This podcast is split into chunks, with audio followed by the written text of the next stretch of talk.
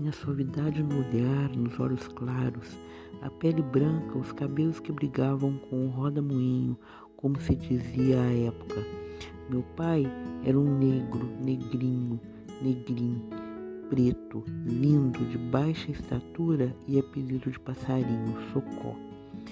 Nascemos em casa e eu me lembro exatamente do nascimento de meu irmão caçula, hoje falecido. Meu pai fazia o serviço de auxiliar a parteira, levando os panos e a água quente. Minha mãe era linda, junto com meu pai, dignamente belos.